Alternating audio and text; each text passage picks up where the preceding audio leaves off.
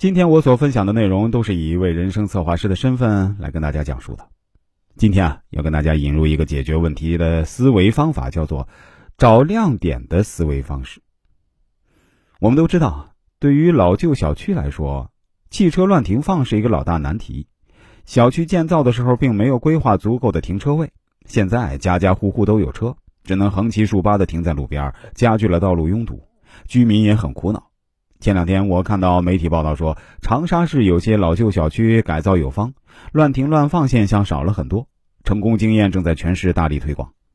经验主要有三点：第一，拆除占地大的花坛，改为种路边树，这样既保证了绿植总面积，又增加停车位；第二，引入智慧停车系统，对业主的第一台车、第二台车和外来车辆进行区别收费；第三。和小区附近的公园、机关单位合作，他们的停车位在晚上是空的，正好可以开放给居民小区。我想说这件事儿，不是想聊社区改造啊。你发现没有？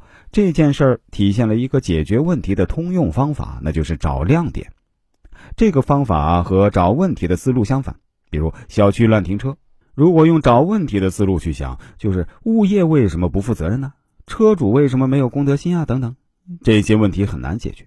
但是啊，你直接去看哪个小区做得好，把经验复制过来，效率就高得多。曾经有个顾客，他也找我做过人生策划，他是做教育工作的。他跟我分享过这样一个例子：有个问题学生，家里很不幸，没有父母管教，一身毛病。他在学校里啊总是惹麻烦，专门调皮捣蛋，破坏课堂纪律。像这样一个学生，你要找他的问题太容易了，但很难帮他进行改变。学校里的心理医生就问：“难道他在所有老师的课堂上都同样调皮吗？有没有哪个老师的课他表现的相对较好？”还真找到一个老师，他上课这名学生基本不调皮。那这个老师和其他老师有什么不一样？一研究发现，这老师啊有三点不同：第一，他会主动啊跟这个问题学生打招呼，而其他老师啊都故意不理这名学生；第二，他会在课堂上请这名学生发言。那其他老师不会。第三，他会在布置完作业的时候啊，特意走到这名问题学生身边，问他听懂了没有。找到了成功的经验，学校要求其他老师啊都做到这三点。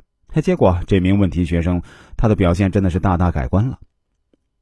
再给大家补充一个例子：有老婆抱怨老公说回家不爱沟通，沉默不说话。这个问题往大了说，是男人女人天生不同，是无解的。但是如果用找亮点的思路，办法总比问题多。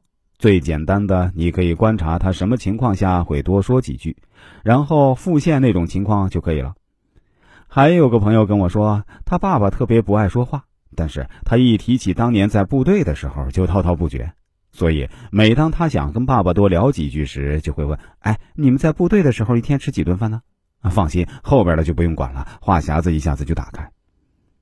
另外啊，需要提醒大家一下，如果想了解更多关于本课程的内容，你可以点击一下这个节目的内容简介部分，就可以获取更多详情。